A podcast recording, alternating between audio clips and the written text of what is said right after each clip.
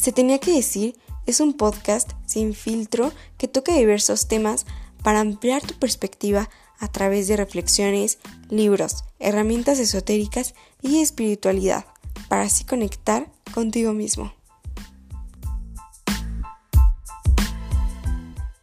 Hola, ¿cómo están amigues? Bienvenidas, bienvenidas a un nuevo capítulo aquí en mi podcast. Y bueno, hoy quiero hablar sobre una fecha, el 8 de marzo quiero contarles mi experiencia de cómo viví un 8 de marzo. Eh, fue del 2020. El 8 de marzo del 2020, no, del 21 o del 20, por ahí.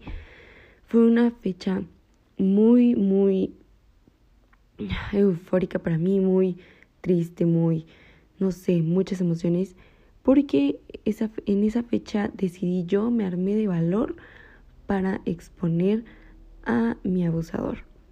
Y pues sí, mm, lo expuse y les quiero contar cómo viví esta experiencia que la verdad es, es triste.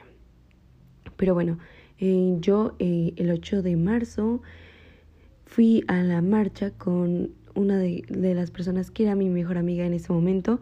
Em, fuimos, para mí fue, fue algo muy, muy difícil. Nunca había vivido una marcha, la verdad es que nunca la había vivido, nunca había ido. Y pues me animé a ir con mi amiga, ¿no? Y llevé mi cartel, llevé pues todo. Eh, también cosas de seguridad, porque sabemos cómo suelen ponerse las cosas, ¿no? Entonces llevé todo, fui y no saben, no saben lo que sentí al ver todo.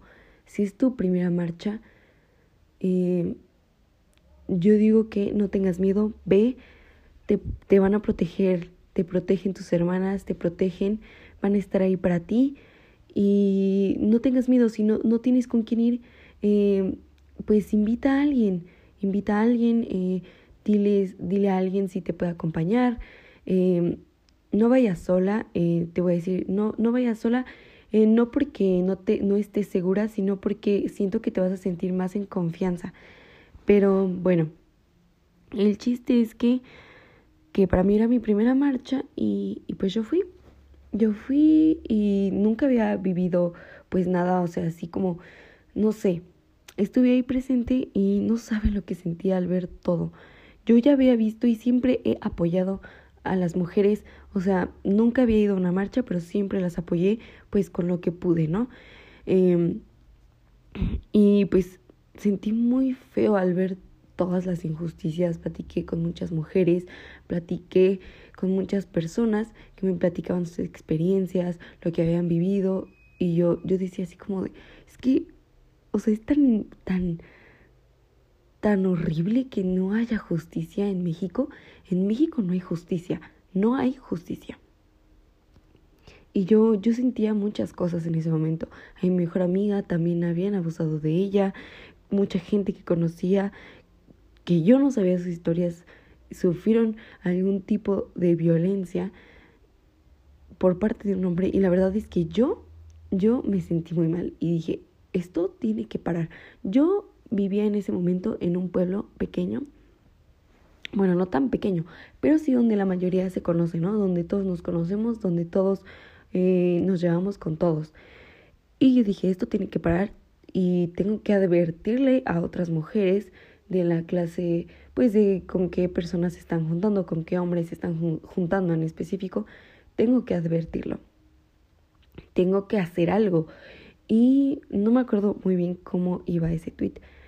Era un tweet mm, que decía, mm, esto tiene que parar, algo así como de que tiene que parar y los hombres ya no, ya no este, tienen dónde esconderse, pero ahorita este, ya no van a a poder dañar a alguien y hasta aquí llegó. O sea, era un tweet para exponer a puros hombres de donde yo vivía. ¿Ok? Entonces yo lo decidí hacer, lo hice con mi cuenta personal, no lo hice con una cuenta anónima y el primer tweet que puse pues fue el mío de mi abuso y después em, les, yo les tomé foto a, a los nombres que habían pintado otras mujeres. ¿Ok? Yo les tomé foto y publiqué todas esas fotos. Y me empezaron a llegar muchos mensajes de muchas mujeres contándome sus historias. La verdad, agradezco la confianza que me, tuvieron en ese momento por ser tan fuertes, por decírmelo, porque quisieron exponerlo, de verdad lo agradezco y no saben cuán, o sea, qué tan fuertes fueron. Yo, yo les tomaba screenshot a las cosas que me mandaban y las publicaba o publicaba nada más como sus nombres y pues el, lo que habían hecho, ¿no? O lo que había sufrido la mujer que me había contado. Lo subí, subí un buen. No saben cuántos hombres de donde yo vivía estaban. Personas que no te imaginabas estaban ahí. Se los juro, no saben cuántas. Yo sentí tantas cosas. Yo ese día no saben cuántas veces lloré. Es más, quiero llorar ahorita. Porque todavía recuerdo así cuántas, o sea, cuántas nostalgias sentí. Porque pues yo dije, es que cómo es posible que tantas mujeres hayan sufrido, cómo es posible que vivamos en, en México, en un mundo donde no podamos ni salir seguras. Amigas, yo las entiendo, o sea, yo ahorita voy saliendo pues de mi, de mi trabajo y es súper horrible ir caminando por las calles, ir volteando a cada momento, no poder escuchar tu, la música que te gusta con audífonos porque no sabes si alguien te está siguiendo o cualquier cosa, ¿no? O sea, que confiaste en un amigo, en un compañero, en alguien que te, te hizo daño, que abusó de ti o de un familiar, de alguien que conoces, de un jefe o no sé, es, es, muy feo que ni siquiera en nuestro trabajo nos sintamos seguras. Ese día yo tenía tantas emociones, yo lloraba, lloré, lloré horrible, cada vez que publicaba algo lloraba, gritaba. Mi hermano estaba ahí conmigo y no saben lo feo que, que yo sentía. O sea, yo le decía, es que cómo es posible. O sea, yo lloraba, yo lloraba y sentía tanta impotencia. El es que yo lo publiqué, publiqué todos, casi todos, porque no saben la cantidad de mensajes que me mandaban, eran como más de 500. Muchas mujeres contándome su historia y yo contándosela a, las a los demás. Yo era su portavoz de ellas y yo lo sentí así. Yo dije, si ellas no se sienten listas por tal razón, no, este, yo estoy para ellas, yo las voy a apoyar y yo voy a ser su portavoz. Eso es lo que yo pensaba.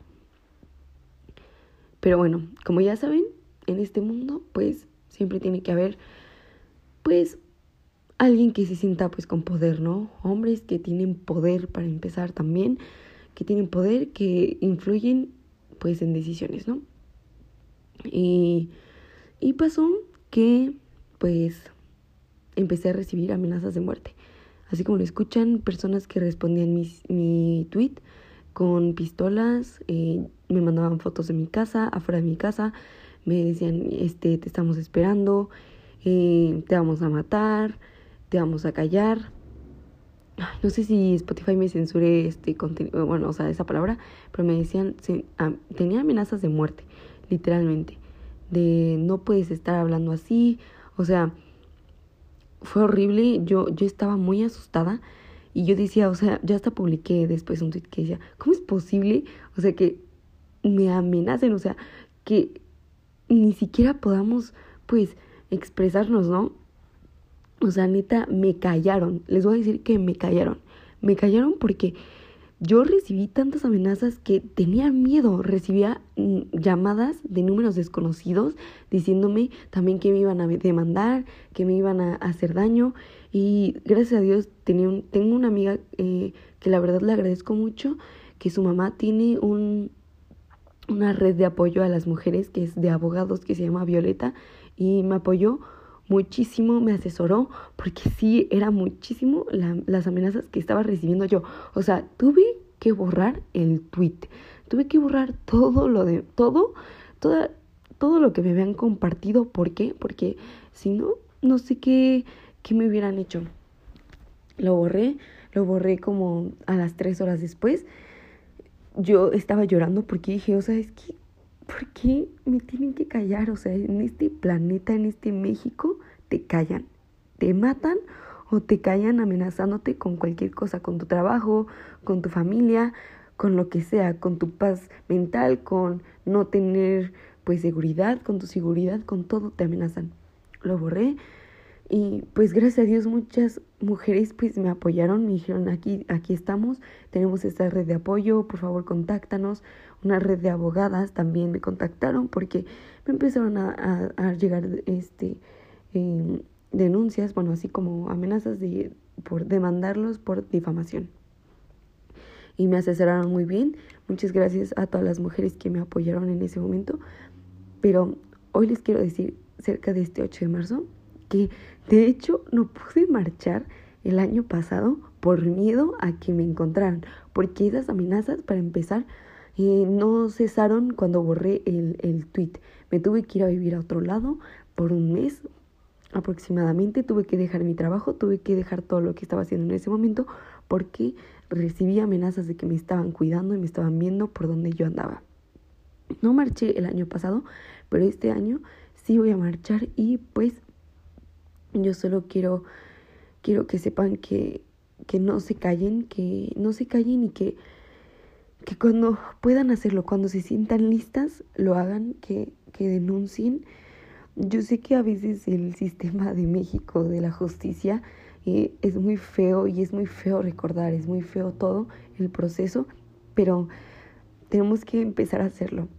Yo eh, la persona que, que denuncié, no lo denuncié así como tal, pero que, que mencioné, este, tiene mucho dinero, tiene mucho poder y lamentablemente eso es lo que nos calla también.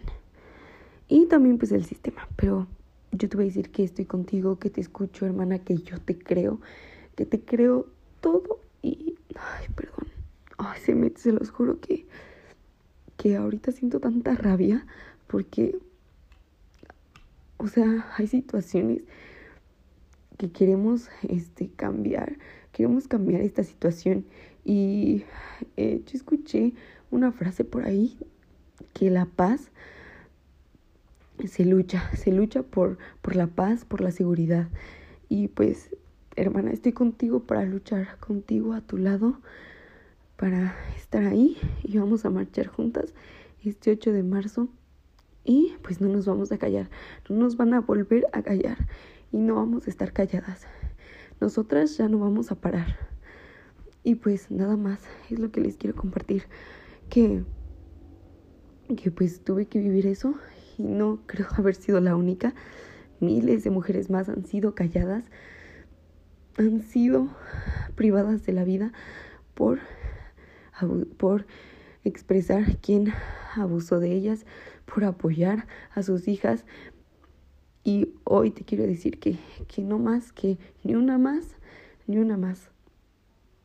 Entonces hay que salir juntas este, hecho, este 8 de marzo a marchar juntas y de la mano.